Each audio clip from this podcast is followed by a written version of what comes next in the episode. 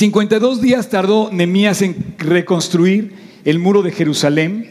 Y decíamos la semana pasada, habla en su Biblia en Nemías 11, vamos a dejar ahí nuestra, nuestra Biblia por un momento, vamos a abrir eh, este libro que estamos estudiando y vamos a estudiar hoy el capítulo 11.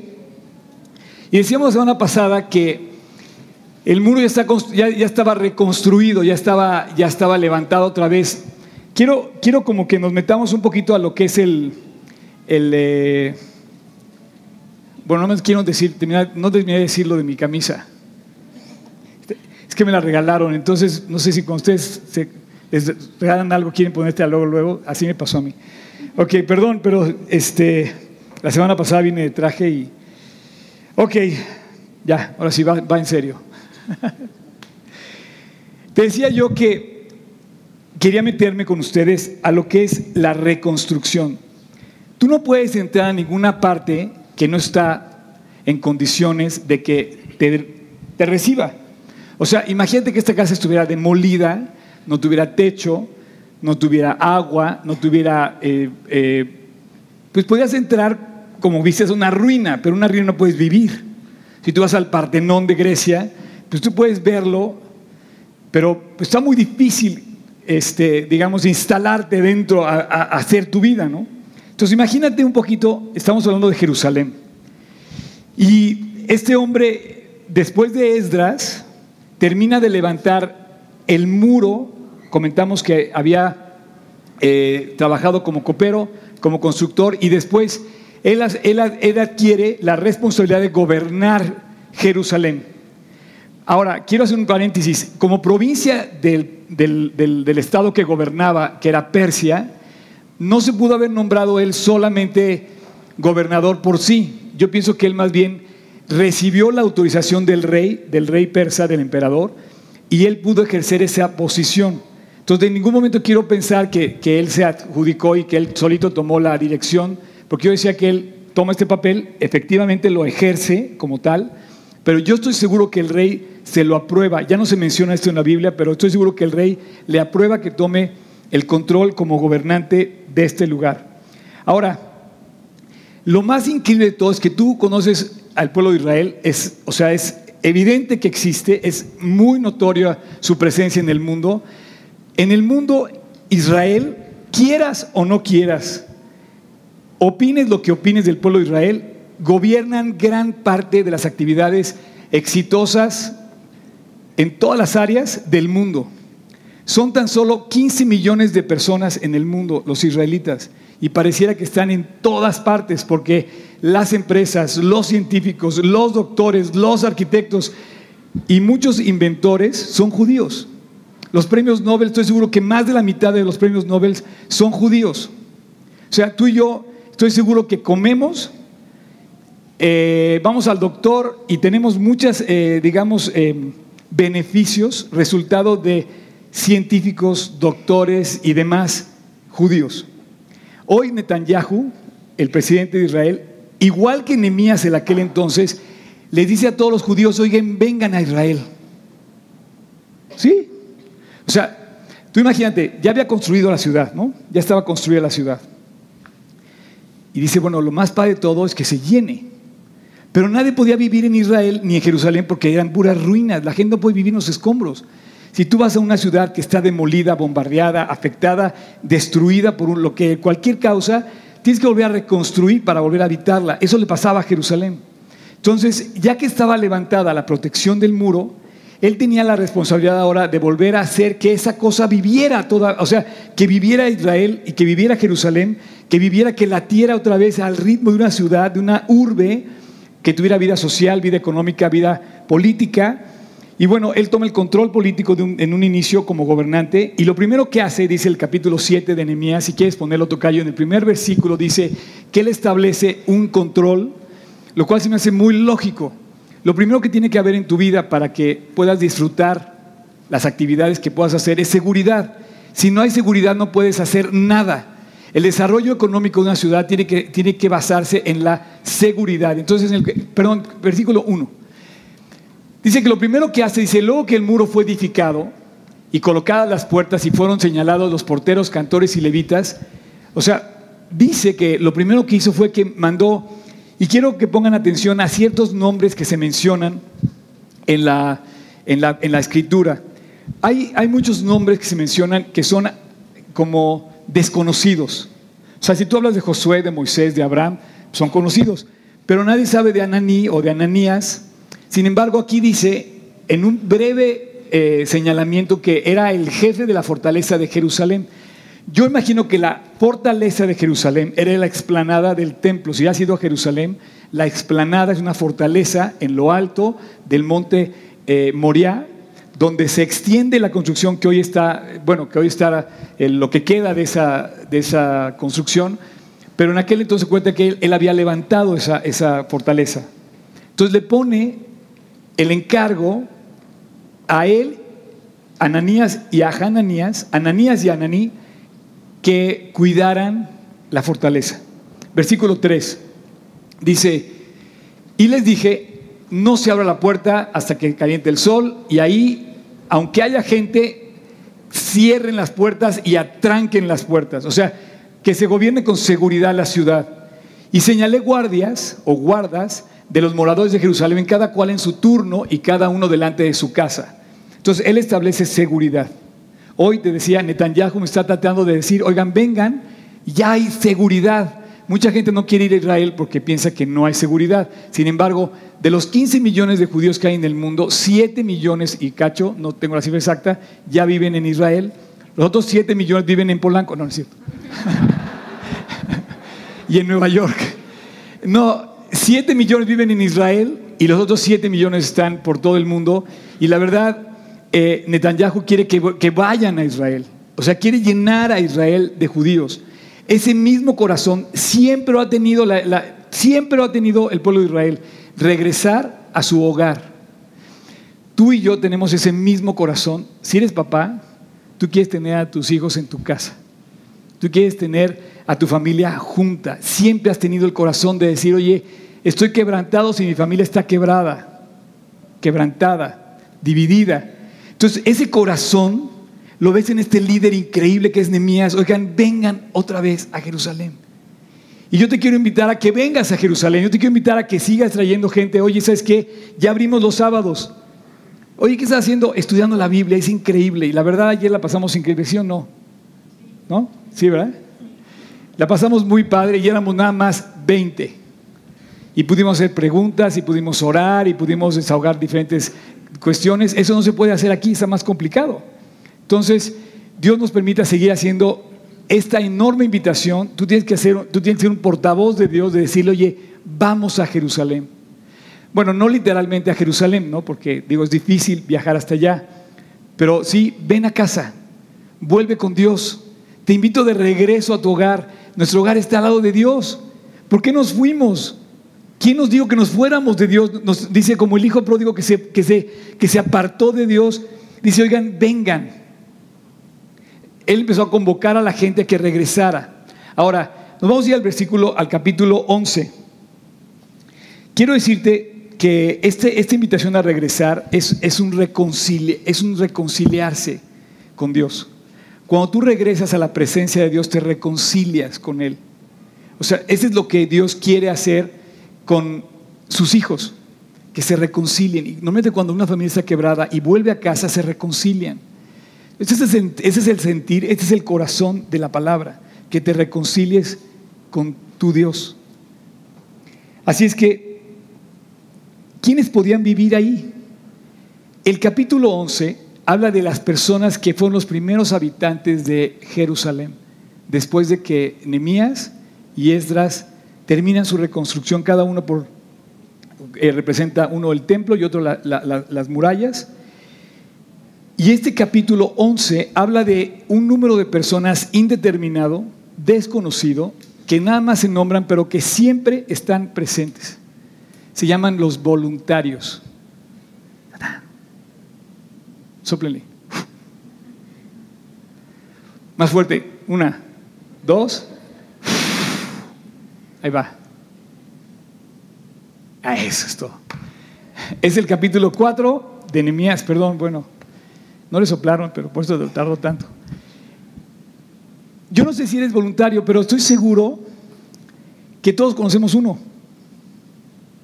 Mínimo hemos sido quizá testigos de algún voluntario que en algún lugar apareció. Yo he sido testigo de, varios y a lo mejor he sido también voluntario en muchas cosas. Por ejemplo, eh, los campamentos, que ya está la inscripción abierta. Si quieres checar el campamento de este año, si tienes entre 14 y 22 años, jalcocamp.org, ahí está ya abierta y hasta el último día de febrero hay el 15% de descuento. Pero bueno, no tiene nada que ver ahorita esto, pero quiero decir, mi colega, mi, amigo y mi, mi, discípulo Oscar Pinzón empezamos juntos este proyecto como voluntarios. Y la verdad, ha sido increíble esa aventura y, por, lo visto ya fue, ya, todavía es todo un ministerio que ya quedó ahí. Pero reclutamos a muchos voluntarios, de los cuales yo he sido testigo de la entrega que ellos hacen al calor del sol en medio de las tarántulas. O en, sí, en serio. Y esto también son voluntarios. Este capítulo 11 habla de una lista de personas que tenemos siempre a nuestro alrededor. El primer voluntario que tú conoces, quizá, es tu papá y el segundo voluntario, que sería tu mamá, son voluntarios porque ellos voluntariamente quisieron casarse. ¿O no? Nadie los obligó, ¿no? Nadie los forzó, o sea, se, digamos, formaron una empresa que es la familia a la que perteneces y Dios hizo de dos voluntades, una sola, dos voluntarios se unieron, hombre y mujer, y formaron una familia que es tu familia. Esos voluntarios trabajan en equipo. Fíjate todo lo que hacen. Piensa en familia, piensa en equipo, piensa en país, piensa en una iglesia, piensa en un equipo de fútbol, piensa en un equipo de trabajo. Trabajas junto, divide el trabajo, reconoce las diferencias entre uno y otro. Conquistas éxitos y luchas con debilidades, pero al compartirle esa responsabilidad con un voluntario, te esfuerzas y logras lo que quieres. Juntos comparten las desilusiones, juntos comparten los sueños o las ilusiones. Es una fuerza que te permite seguir adelante. Un voluntario te da fuerzas y te anima a seguir adelante. Fue lo que pasó con Nemías. Nemías no se pudo saltar, aunque termina de construir su obra, el capítulo 6, termina otros tantos capítulos hasta el final, donde ya no habla de la obra, sino habla de todo lo que él empezó a vivir dentro de las circunstancias en las que se encontraba esa, esa ciudad que estaba reviviendo otra vez. Eh, y finalmente es un equipo. Dice la Biblia, mejores son dos que uno, obvio. Y esta, en esta parte en inglés dice, es mejor tener un partner. Y cuando tienes un partner voluntario, no espera nada de ti, sino que por su propia voluntad, gratuitamente, sin ninguna presión tuya, esa persona decide unirse a tu empresa o, a tu, o, al, reto tuyo para lograr lo que estás buscando. Dice, es mejor tener un partner que, tener, que vivir solo. Es, es mejor compartir el trabajo, compartir la riqueza. Dice, porque si uno se cae, el otro lo levanta. Hay de aquel que no tiene una persona que lo levante. Tengo un amigo que también se llama Oscar. ¿Cuántos se llaman Oscar aquí hoy? Bien. ¿Otro más? ¿Otro más? Ah, sí, cierto. Bien. Un aplauso para los Óscares. No, tengo un amigo muy querido que se llama Oscar y tuvo un accidente el miércoles. Este hombre maneja su moto, su BMW, este, es siempre muy intrépido, es una combinación de, de un chavo de 15 años con otro de 15 años y otro de 15 años, es imparable. Imparable, o sea, si yo soy activo, él me da 10 vueltas. Pero yo pienso que porque se llama Oscar también, tiene esa misma actitud. Y bueno, se, tuvo un accidente en moto se rompió ocho costillas, la clavícula, se colapsó un pulmón y se le rompió un pie, un, tendón o algo así, no, no, sé, bien qué le pasó en el pie, pero el caso es que le marco y luego, increíble, ¿qué pasó, Tocayo? No, pues aquí dice la doctora, dice que para la condición en la que me encuentro estoy muy bien. y le digo, qué bueno, la verdad me da gusto irte porque yo pensé que iba a estar, oye, no, tengo mil dólares. La verdad su actitud le ayuda, es la mitad de la salud de cualquier enfermo la actitud con la que enfrenta su enfermedad. Si tú te estás quejando siempre, el 50% de la, de la enfermedad está ocasionado por esa actitud. O el, 50% de la medicina está si tiene una buena actitud. Y él me decía que una persona se lo encontró cuando dio la, porque se, patinó su moto en, la arena, en, en, la arena de la calle, vive en otra ciudad, su esposo estaba en México, sus hijas estaban en México, la otra hija está afuera. El caso es que se patina y, le pasa todo esto. Entonces vuela el celular, vuela la moto, vuela el portafolio, él no se podía mover, estaba tirado en la calle y apareció un voluntario. Para mí es un ángel que Dios le mandó en respuesta a su... Seguramente, así para que él viera la mano de Dios, aparece un voluntario y dice, oye, Oscar, soy fulano de tal, eh, competencia laboral de su papá, por cierto, y le dice, pero te voy a ayudar aquí está su celular, aquí está tu cartera, que, eh, yo, voy a, yo, voy a, encargar de la moto, del hospital, de la esta, desde las 3 de la tarde que fue el accidente hasta las 4 de la mañana el mismo día, no se separó de él, un desconocido. Siempre hay alguien en tu, que le debes dar gracias y sería muy triste que tú no agradecieras a las personas que estamos cerca, que tenemos cerca en nuestras vidas. Por ejemplo, tienes a lo mejor a un maestro. Qué increíble sería que el día que te cases, le digas a, tu maestra, a lo mejor de la primaria, que te alentó a salir adelante, a superar tus retos. En la primera vez somos odiosos o en la secundaria somos más odiosos y sin embargo los maestros son fieles a su misión y tienen un cargo por sus alumnos y hay, maestros que sin recibir nada a cambio velan por sus amigos, por sus, por sus eh, alumnos. A mí me pasó esto en Inglaterra, yo viví un año en Inglaterra y tuve una maestra que la verdad le debo el recuerdo de Inglaterra a mí fue esta persona, esta familia. Se encargaron de mí todo el tiempo, me cuidaron como un hijo y la verdad estoy sumamente agradecido con ellos. He tenido oportunidad de regresar y volverlos a saludar, etc. Pero tú, tú y yo tenemos un grupo de personas a nuestro alrededor que seguro han hecho algo por ti gratuitamente. Y si no, a lo mejor tú eres uno de esos voluntarios. Voy a hablar de ti esta mañana. Bueno, ya, es tarde, ya, son las 12, ya pasó de las 12. Así que vamos a leer este capítulo 11. Si tú lo lees de jalón, a lo mejor te va a pasar lo mismo que, que te pasó a mí la primera vez que yo leí este capítulo. Que me seguí de corrido y te empieza a dar una serie de nombres impronunciables. Mira, está tremendo, pero es increíble la Biblia. No menciona el nombre a detalle de los voluntarios porque fueron muchos. Yo calculo que había aproximadamente, por lo que he estudiado, un millón de personas que podían ocupar Jerusalén, pero no estaban en Jerusalén, sino que estaban en las ciudades alrededor. De todos esos, muchos fueron voluntarios, pero no los puedes nombrar. Son listas interminables y aparte tú y yo no las queremos leer luego cuando nos encontramos en la Biblia. Hay que leerlas, aunque sean nombres tediosos y a veces impronunciables, ¿no? Pero no podía faltar este capítulo en, en la Biblia, porque esas voluntades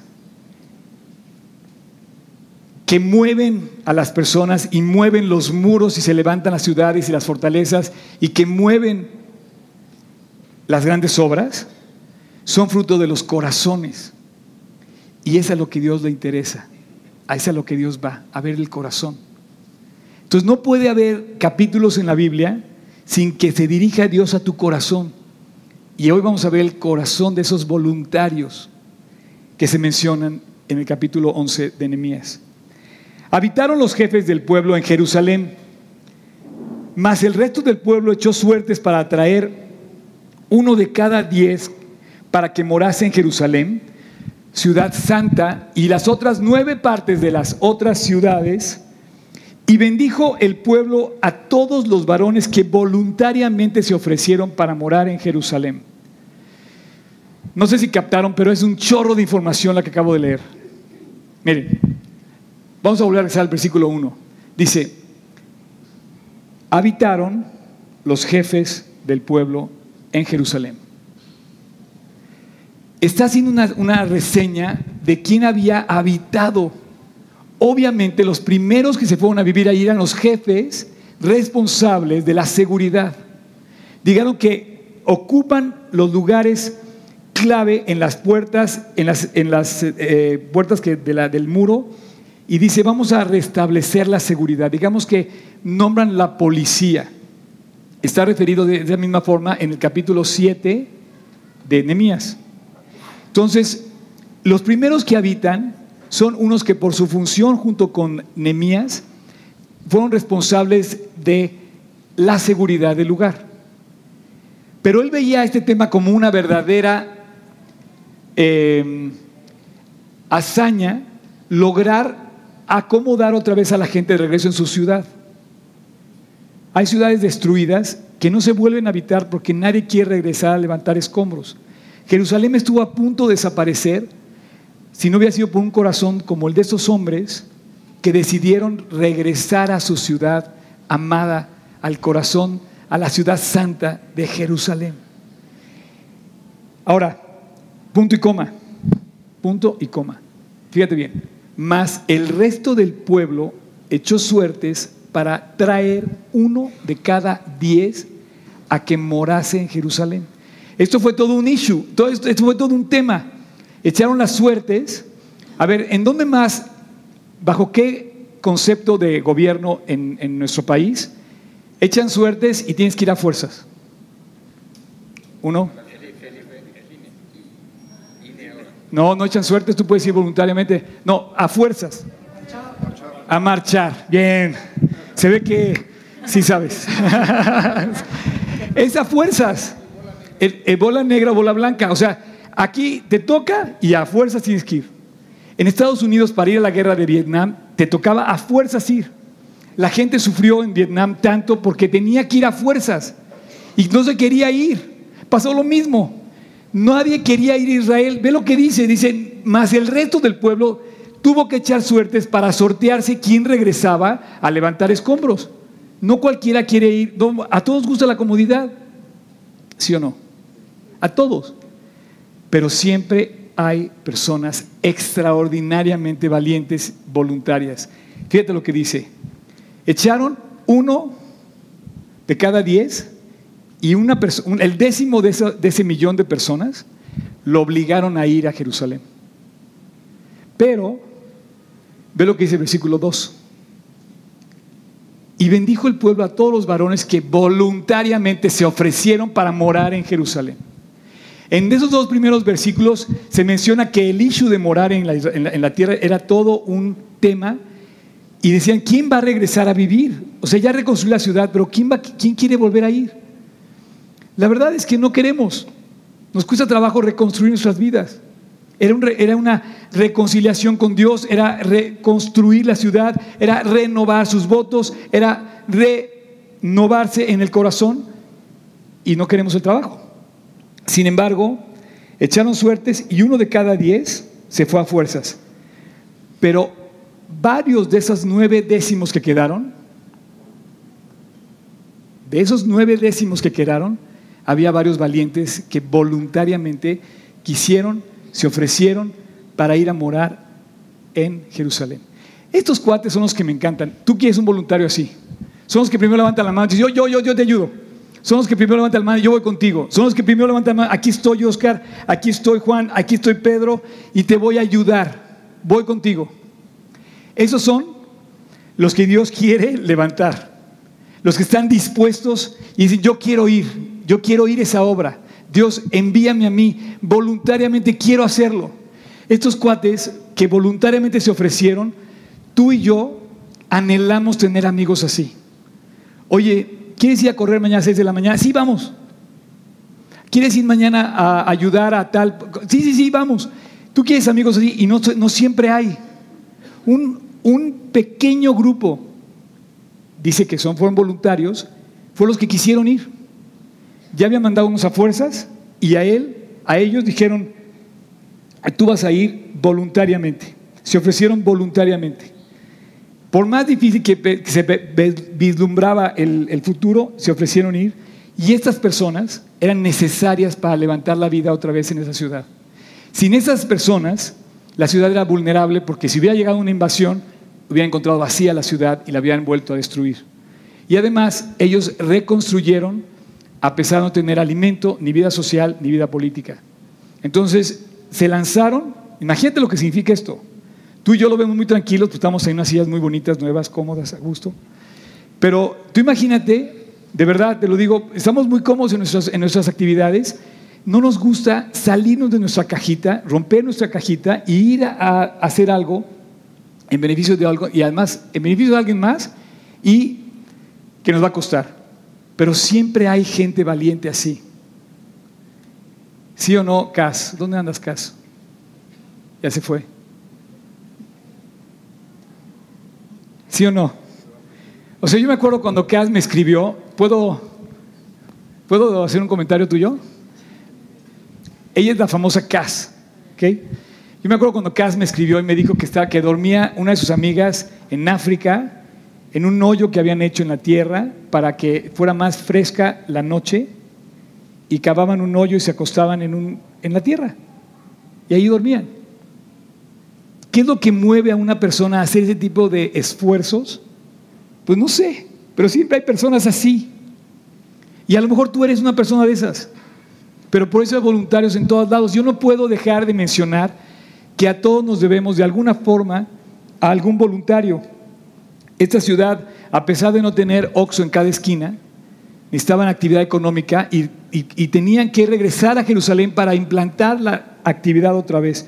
Se estaban pasando, por cierto, porque entraban a todas horas y tuvo que cerrar las puertas y dijo, oigan, no me lo dejen entrar en Shabbat, no pueden romper la ley judía de vender y comprar y trabajar en, día, del, en día del Señor. ¿no?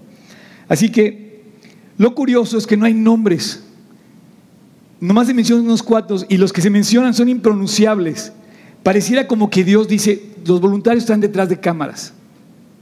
Nunca aparecen en el stage, nunca aparecen en el escenario, siempre están detrás de todas las cosas y es una fuerza masiva que hace la vida cristiana emocionante. La vida cristiana, por ejemplo, es emocionante. Ellos no lo saben, pero aquí adentro, detrás de estas puertas, hay un grupo de voluntarias. Ellos no saben que estoy hablando de ellas. Pero estas personas están ahí atrás atendiendo a un puño de niños, no sé, quizás son 20, 25 niños, son voluntarios. Ante nuestros ojos estamos viendo el corazón de ciertas personas que están pagando un precio, pero por servir. Así es que no sé cómo son, no sé quiénes eran, pero existen. Y yo me puedo brincar este capítulo, no lo puedo brincar sin mencionarlo porque tú y yo estamos rodeados de personas hermosas, valiosas, a, las que les debemos mucho. este mismo vocablo voluntario que se menciona en este versículo, el mismo se menciona en varios lugares de la Biblia. Por ejemplo, Éxodo 35 dice, ese no lo busquen. ¿Quién ustedes ahí en el capítulo 11 de Nehemías? Dice, hombres y mujeres se presentaron por su propia voluntad y llevaron cadenas, arcillos, anillos, brazaletes, toda clase de joyas de oro. Todos ofrecían oro al Señor. Todos llevaban lo que tenían, azul, púrpura, carmesí, lino fino, pelo de cabra, pieles de carnero, teñidos de rojo y pieles de delfín. No tengo idea qué es eso. No me pregunten cuál es la piel de delfín, no lo sé. Te los digo de una vez por si alguien me quiere preguntar. Llevaban el Señor todo lo que podían ofrecer, plata, bronce, madera de acacia, para toda la obra del servicio. Además, todas las mujeres, checa esto por favor, es increíble cómo Dios no va a resaltar lo que dice este versículo 25. Además, todas las mujeres de corazón sabio, no todas las mujeres voluntarias tienen ese corazón, pero normalmente las, las voluntarias tienen corazón sabio, Dice, hilaban con sus manos y llevaban lo que habían hilado, azul, púrpura, carmesí o lino fino, todas las mujeres cuyo corazón y sabiduría las impulsó, hilaron pelo de cabra, los príncipes llevaron piedras de ónice y piedras preciosas para, engastarlas en el efod y en el pectoral de los sacerdotes. Así como las especias aromáticas, el aceite para las lámparas y para el aceite de la unción y para el incienso aromático todos los hijos de Israel, hombres y mujeres, por su propia voluntad, por su propia voluntad, ¿sí toca yo? Todos los hombres, todos los hijos de Israel, hombres y mujeres, por su propia champ. Soy yo el que está mal, ¿verdad? sí, hombres y mujeres, por su voluntad y de corazón quisieron hacerlo, llevaron la ofrenda, una ofrenda voluntaria para toda la obra que por medio de Moisés el Señor había ordenado hacer. Voluntariamente ofrecieron sustancia, talento y servicio. Los voluntarios normalmente eso es lo que ofrecen, servicio, talento y a veces sustancia. ¿No? Convocan, hoy sabes que en la Cruz Roja están este, eh, reclutando, ¿cómo dice? Eh, cuando traen los, bienes a recolectando. Pero ¿sabes qué? Tampoco se mencionan nombres. Nada más dice es un puñado de hombres y mujeres que hicieron esta obra increíble. Hicieron historia. No aparecen sus nombres, pero Dios no se les olvidó que existían y el trabajo que hicieron y el corazón que tenían. Dios vio su corazón, así como Dios ve el tuyo. No sé qué tanto quieres servirle, pero si, si quieres servirle tienes una oportunidad. Si no quieres servirle, o si no puedes servirle, o si no te, te antoja servirle, no va a pasar nada en tu vida. En este capítulo 11 de Nehemías hay cinco grupos de voluntarios que hacen cierto servicio. El primer grupo está en el versículo 2, lo acabamos de leer, y bendijo al pueblo, el pueblo, a todos los varones que voluntariamente se ofrecieron para morar en Jerusalén. El primer grupo quiso morar en Jerusalén, no a fuerza, sino voluntariamente. Entonces ellos fueron y se ofrecieron a vivir y a, enfrentar y a afrontar la dificultad que significaba vivir en Jerusalén en aquel entonces. Sigue siendo también, quizá hoy día, un reto también vivir allá. Segundo grupo, Nehemías 11, versículos 10 y 12. Si ya lo tienes en tu Biblia, dice: De los sacerdotes, Jedaías, hijo de Joiarib, Jaquín, Seraías, hijo de Hilcías, hijo de Mesulam, hijo de Sadoc, hijo de Marayot, hijo de Ayot, Aitob, príncipe de la casa de Dios. Dice, sacerdotes, nombra algunos, y dice, versículo 12, y sus hermanos, los que hacían la obra de la casa, 822. 822. La lista no está completa, pero había 822 personas que, Anemías los ubicaba.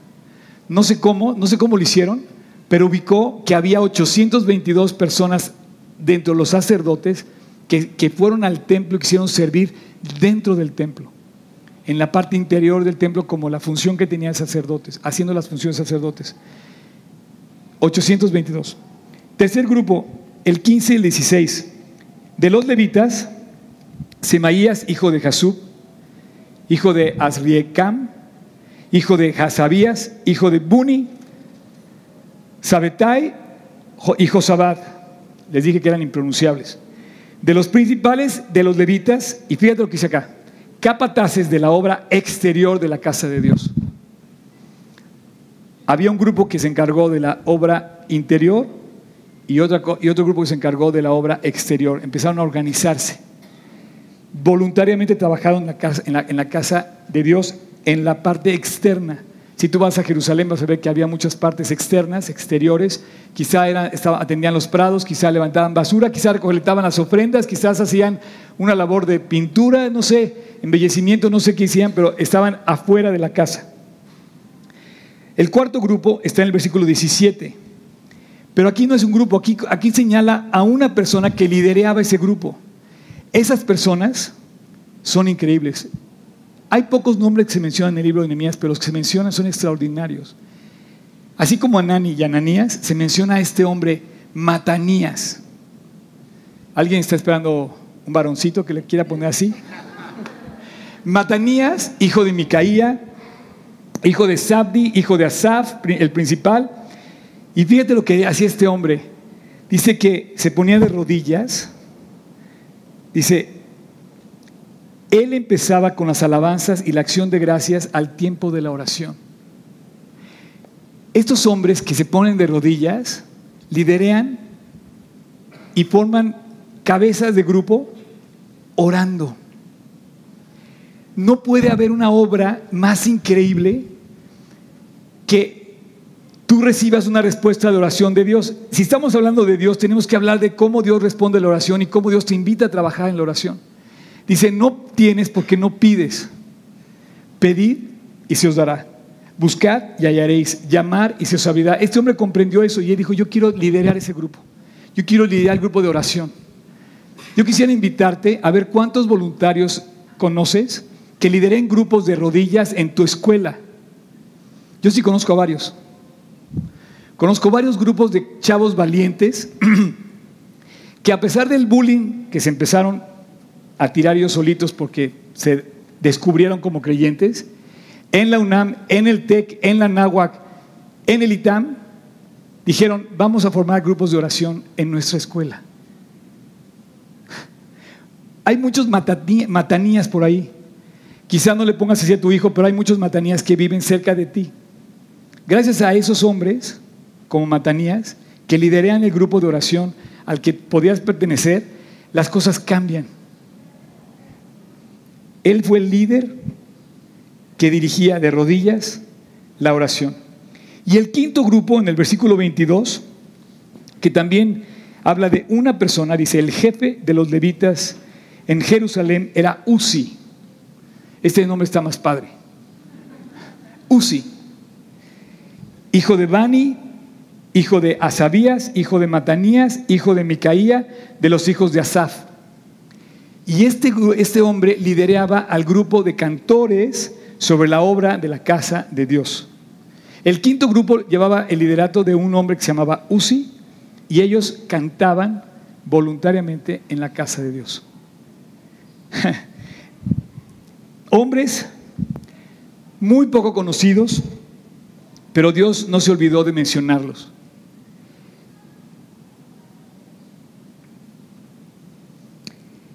Matanías, Uzi, Anani, quizás son menos famosos que los, que los mismos eh, Abraham, Isaac y Jacob, Moisés, Pedro.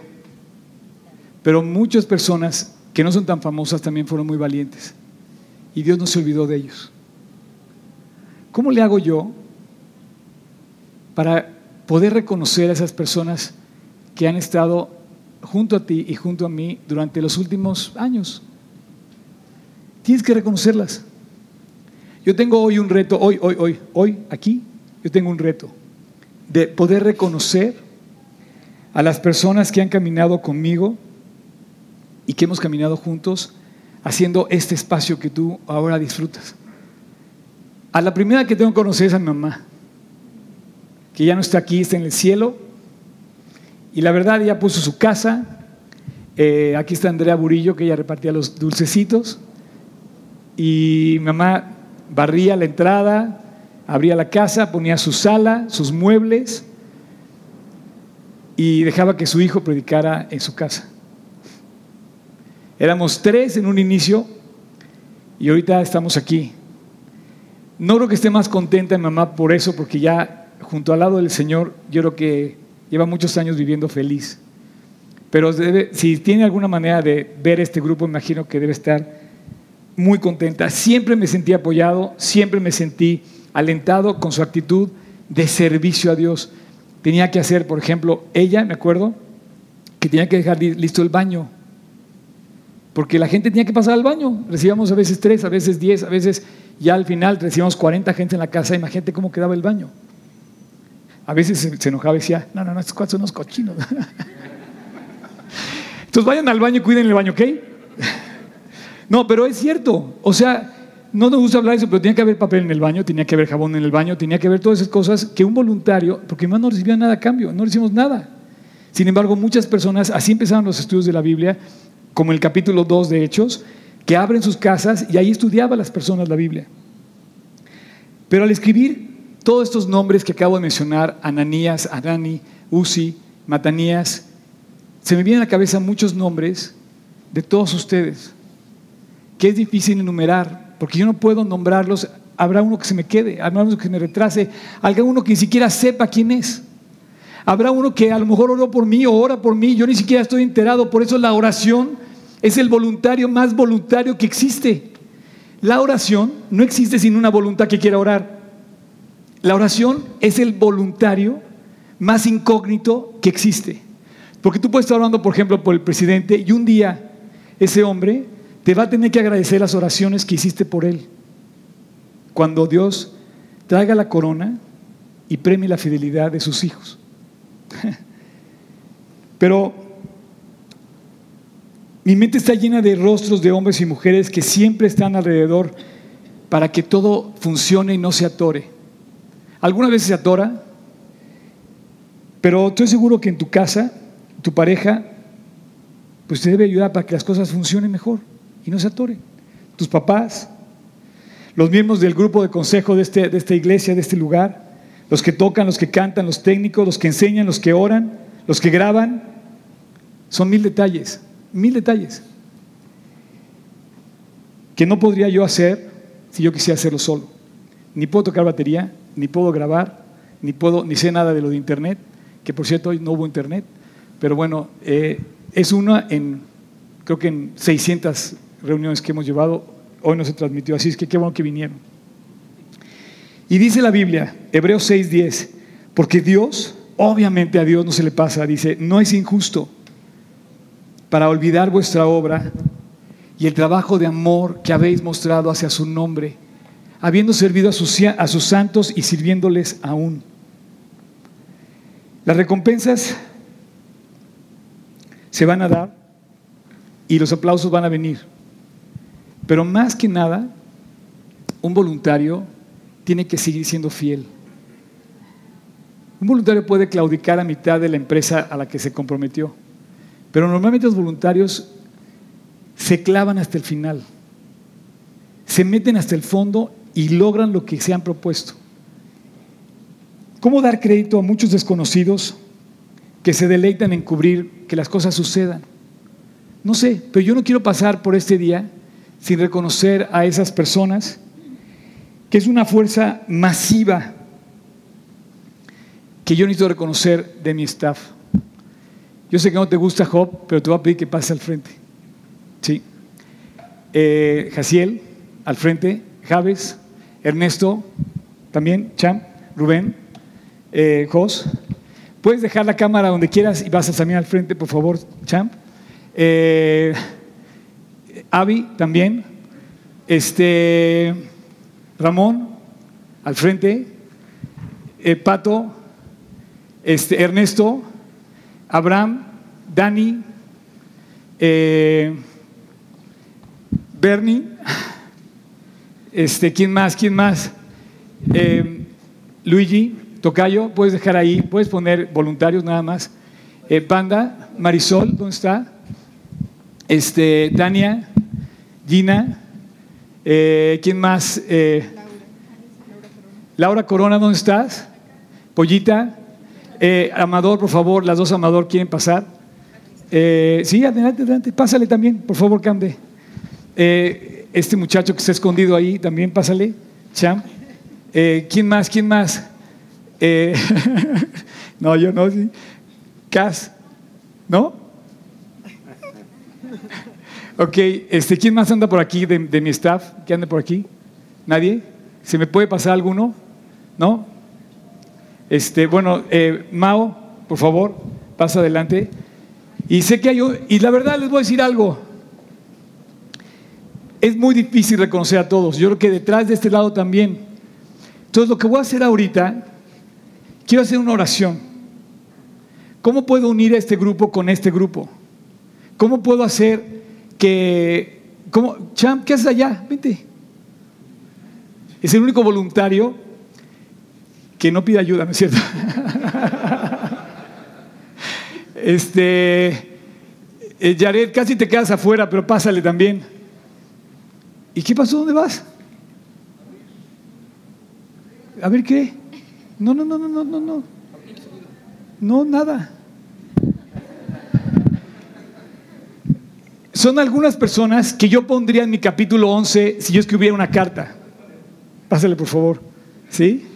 Este, sé que me faltan, sé que, sé que no está la lista completa, pero yo pondría esta, esta, Maribel, por favor, te vi también por ahí, pásale, ¿sí? Y yo, ¿cómo le hago para que este grupo, este grupo de acá, se una con ese grupo de allá? Hay una sola forma de unir voluntades, emociones, sentimientos y necesidades. Se llama orando. Te voy a pedir, no sé cómo va a ser esto, pero al que tengas al lado derecho, preséntate con él. Tú también. Sí, o sea, no sé quién tengas, pero tienes a alguien al lado derecho. A ver, ahora, pero pídele su nombre. Ahí va, ahí va, ahí va, va. Escúchenme. Bueno, ok, si quieren, pásense su teléfono y todo lo que quieran. Cham, ¿vas a pasar? Pásale. Órale. Pásale, Víctor. ¿Dónde está Maru? No, pero están adentro. ¿Dónde estás, Maru? Pásale, Maru, pásale. Lo que pasa es que digo que se me va la, se me va la onda. Quiero, quiero pedirte una cosa, y, y va, va en serio, ¿ok? No, va muy en serio. La persona del lado derecho, que tengas el lado derecho, no sé si la tienes, o a lo mejor los que están atrás exactamente no se ubican, pero quiero que le pidas un nombre y tú le des el tuyo. Y ustedes también. Y quiero que anoten su nombre en su corazón y nos vamos a poner a orar unos por otros. ¿A quién tienes a tu mano derecha? ¿Cómo se llama? Chantal. ¿Y cómo se llama él? Edgar. Edgar, tú vas a orar por Chantal y Chantal, tú vas a orar por Edgar. El resto del año, el resto de este año, quiero que pongas a esa persona en tu corazón y en tu lista de oración. Y quiero que le digas a la persona que una... ¿De ustedes qué pasó? Ah, ok. Miren, dice la Biblia que el equipo debe orar. La verdadera unidad entre nosotros, chavos, Ahora sí me voy a dirigir nada más a ellos. La verdadera unidad entre nosotros se va a dar si oramos unos por otros. No si venimos aquí al stage, no si nos paramos delante de un teclado o nos paramos detrás de un micrófono o detrás de unas luces. La verdadera unidad es cuando de verdaderamente es cuando estemos orando unos por otros. Eh, los, los, quise parar a propósito, a lo mejor está haciendo el ridículo, denme chance. Pero, pero ustedes que están allá abajo también sé que ustedes pueden, pásale, pásale en balea. Pásale también. Este, quiero, quiero, quiero decirte que necesitamos tener un cargo de oración unos por otros. La única forma de unirte es cuando oras por la persona. Esa persona no va a saber cuándo oraste, cuánto tiempo invertiste o qué le pediste a Dios, porque tú eres un voluntario que voluntariamente vas a querer orar por la persona. Es lo mínimo que podemos hacer. Es lo mínimo no sé cuál sea el servicio que tengamos que dar a, la otra persona o a nuestra iglesia o a la comunidad o a, o a Dios, pero lo mínimo que tenemos que hacer es que ores. Somos una iglesia, somos un grupo que estudiamos la Biblia, creemos en un Dios que nos enseña a orar. Mínimo tenemos que orar. Yo te quiero pedir que ores por la persona que hoy te tocó sentarte junto a ella o pararte junto a ella. Ustedes se conocen, a lo mejor ustedes no se conocen, ya se conocen todos. Y te voy a decir que pasan, pasan tres cosas. Lo primero ¿Qué pasa cuando oras? Le dices a esa persona que es importante para ti. Si tú oras por esa persona, vas a decir, para mí es algo muy importante orar por ti. Y si oras, vas a decirle a esa persona que Dios lo ama y que a través de tus oraciones Él se va a manifestar y va a manifestar, va a manifestar su amor y la importancia que tiene hacia ti. A través de la oración se une la emoción que la otra persona está viviendo. Porque a lo mejor tienes una tristeza, un dolor, una necesidad y la única manera de conectar emociones es cuando oras por la persona. Te voy a pedir que seas inteligente cuando ores y ponte en el lugar de la persona. Ponte en el lugar de la, aflicción que tenga. Si está en el hospital, tiene una necesidad, ponte en el lugar, ponte a sentir lo que siente, las ocho costillas rotas de mi amigo. ¿Cómo sentirá? Dice que cada vez que tose es un dolor horrible. Señor, ayúdale cuando que esto, pues que no tosa. Uno, le haces ver a la persona que es importante para ti, que Dios la ama. Dos, te conectas emocionalmente. Y tres, quizás es la más importante, cuando oras por la persona, mentalmente te pones en su lugar también. Nos une. Si oramos en el mismo corazón, mentalmente, inteligentemente oramos por la persona, empezamos a unirnos. vamos a terminar con una oración. Y ustedes quédense ahí, jóvenes. Eh, que se pongan todos de pie. Sería como un poco difícil, pero si puedes abrazar a la persona que tienes al lado, abrázala a la persona del lado derecho, pero, o sea, no se va a estar como complicado.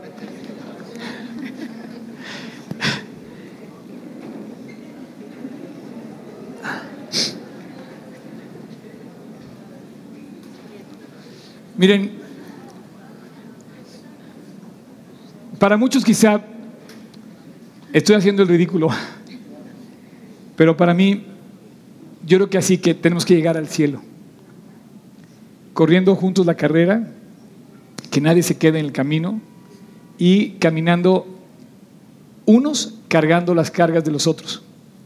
Si tú le ayudas a correr la carrera al que está al lado de ti, va a ser doble la recompensa. La de él o de ella y la tuya. Y un día Dios va a premiar el corazón con el que se hilaron esta red, este tejido hermoso que es el compartir la hermandad de Cristo. Dice, en esto conocerán que sois mis discípulos, que tengan amor unos por otros. Y la forma de montar tu amor voluntariamente es mínimo orando por la persona. Padre, muchísimas gracias por esta mañana en donde tú nos recuerdas el valor que tenemos por medio de una infinidad de personas que han caminado voluntariamente al lado de nosotros. Dios, gracias por cada necesidad que tiene la persona a mi mano derecha. Yo te quiero pedir, Dios, que me hagas orar inteligentemente y fervientemente por cualquiera que sea su necesidad. Te quiero pedir, Dios, que tú hagas que este grupo sea una casa de oración. Que tú traigas a cada uno de nosotros un cargo de vivir en la realidad de esta vida triste, oscura y difícil y salir a vivir sin miedo, en la libertad que da tu palabra y tu espíritu. Padre, un día vas a premiar lo que nadie ve, pero estoy seguro que ninguno, a ninguno se le escapa la vista de tus ojos. Haznos ver eso como una realidad. Haz que cada una de las personas que estamos ahorita aquí seamos un testimonio fiel de tu presencia en nuestras vidas. Bendícenos en nuestras casas, en nuestras escuelas, en nuestros trabajos y en las calles de México por las que andemos. Haznos ser de bendición. Haz que este grupo sea una bendición para esta comunidad, para esta ciudad y para este país. Te pido que tú respondas más abundantemente de lo que podemos entender nuestras necesidades y que podamos un día, Dios,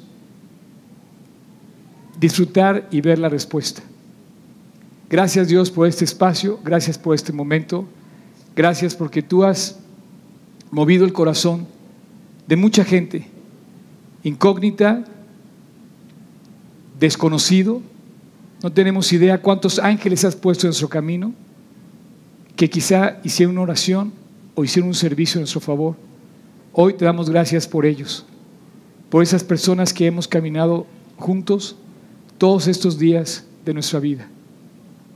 Dios toma una foto ahora mismo de esta reunión. Grábala tú en el cielo y déjanos caminar juntos siempre. Así es que Dios te amamos, te damos las gracias porque podemos extender nuestros brazos y te pido Dios que tú nos cubras y nos sigas cubriendo con el amor de Jesús. En su nombre, amén. Oye, ¿quién dijo que grabaras Chan? No. Bórralo. Vamos a tomar asiento, por favor. Este. No, no, no se baje, que no se baje. No, no, no, no, no, Chan. Va a abrir el micrófono, Rubén. Que no lo abrieras. No sé. Hay voluntarios desobedientes, ¿se fijan? Ya. Bueno, esto no estaba preparado, la verdad. Pero quiero que sepas por qué la gente entra con, una, con unas ganas, con una sonrisa. ¿Por qué Bernie lo recibe así? ¿Vas a decir algo? Di, di. Ahorita acabando.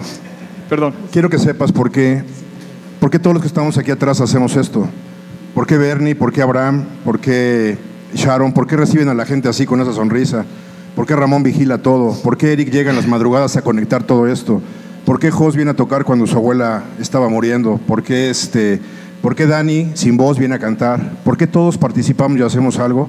Porque creemos lo que tú haces, honestamente. Si no hay un liderazgo, no se puede hacer eso. O sea, tú no podrías cooperar con algo que parece que va hacia la izquierda cuando tú quieres ir a otro lado. Entonces, recibe esto también. Créeme que los 32 y muchos más de los que están aquí oramos por ti y estamos contigo porque vemos que tú estás con, con Jesús y así nos haces ver. Entonces, Pues, pues es sigan eso, orando. Es eso. Este, gracias, Mau. Bueno, no estaba. No estaba programado esto.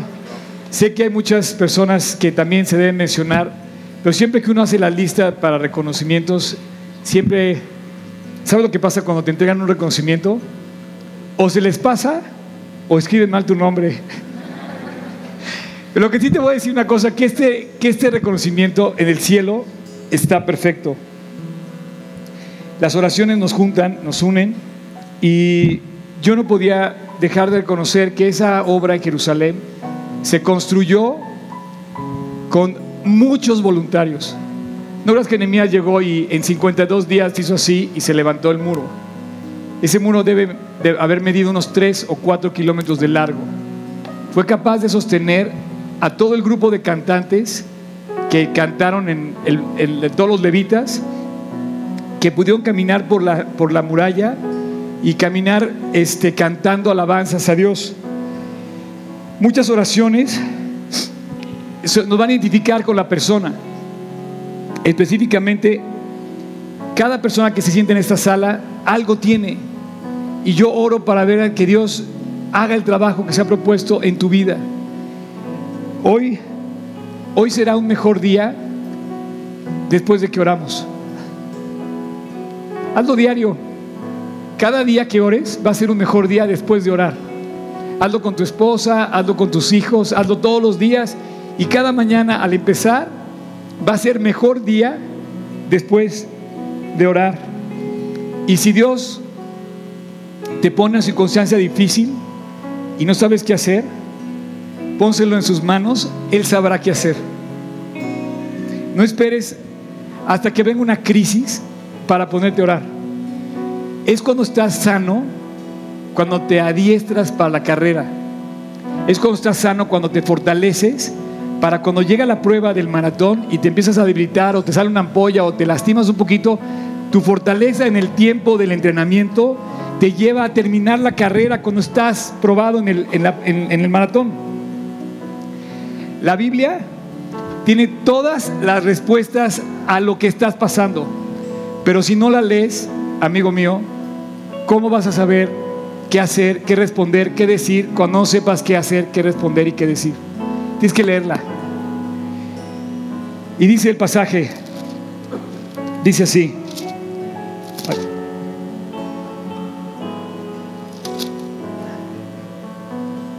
Dice, y los sacerdotes Eliasim, Masaías, Miniamín, Micaías, Elioamí, perdón, Zacarías y Ananías con trompeta. Masías, Semaías, Eleazar, Uzi, ahí apareció otra vez Uzi, Jonaán, Malquías, Elaán y Eser. Y los cantores cantaban en alta voz. E Israías era el director. Sacrificaron aquel día numerosas víctimas. No crean que estaban matando a nadie, eran sacrificios judíos. Y se regocijaron porque Dios les había recreado con muy grande contentamiento. Se alegraron también las mujeres y los niños. Y el alboroto de Jerusalén se oyó en todas partes. Nehemías escribió una historia increíble. Fue un hombre de oración, fue un hombre que buscó a Dios. ¿Quieres construir historias increíbles? Tienes todo si tienes a Cristo. Si no tienes a Cristo, urge, urge que vayas por Él. No vayas a Jerusalén, ve a Cristo. Ve a Él. Si hoy estás aquí y no tienes a Jesús en tu corazón, corres un tremendo riesgo. Porque si eres como mi amigo Oscar y se cae de la moto y ahí te quedas, Él se va al cielo. Pero tú, ¿a dónde irías? Sin Cristo. Dice que Cristo fue nuestro Salvador. ¿De qué nos vino a salvar? De tu pecado y del mío. No quiero terminar sin orar. Si hay alguna persona que en su corazón no conozca a Jesús o tenga dudas, incline su rostro en este momento. Vamos a inclinar todo su rostro, vamos a cerrar los ojos. Y si tú quieres, si tú estás ahí entre estas personas que tú sabes dónde estás, yo no lo sé, pero tú sí y Dios también. Hoy es el tiempo de reconciliarte, de volver a casa, de venir a Jerusalén, pero a la Jerusalén celestial, a la casa de Dios, encontrarte con Él, a estrechar su brazo y decirle, Dios, te quiero a ti. Jesús, quiero vivir para ti, quiero aceptar tu salvación, quiero pedirte perdón. Así que si tú quieres, te invito a que esta tarde, ahí donde estás, en tu interior, sin decir nada en voz alta, repitas conmigo esta oración. Señor Jesús, te necesito. Quiero caminar contigo y quiero pedirte que me limpies. Quita mi maldad. Perdóname mi pecado. Hazme entender que te necesito a ti. Y hoy tomo la decisión de invitarte a mi corazón para que entres a vivir a mi corazón. Y de ahora en adelante quiero vivir como un cristiano, alguien que sigue a Cristo. Te quiero a ti, Jesús. No quiero lo que tú me vas a dar, quiero, te quiero a ti. Y quiero que seas tú, mi Señor, el que dirija mi vida. Y quiero que seas tú, mi Salvador. Porque solo tú fuiste a la cruz a morir por mí. Desde ahora en adelante te hago mi Señor y mi Salvador. En tu nombre, Jesús. Amén. Jóvenes, Pastor Tony, estás incluido en la lista, chao. Gracias por dejarme caminar con ustedes. Gracias por adornar mi predicación. Gracias por alentarme. Gracias por los ensayos. Chavos voluntarios, gracias porque a veces sé que han tenido que hacer Javes. Muchas gracias por los desvelos y todas las cosas. Dios, son interminables, la verdad. Gracias por las oraciones, gracias por las ofrendas, gracias. No está en mí darle las gracias, porque no es para mí. Solamente quiero decirte una cosa, que Dios no es injusto. Dios no es injusto para olvidar el trabajo de vuestro amor. Y hay recompensa para vuestra obra. Que Dios los bendiga.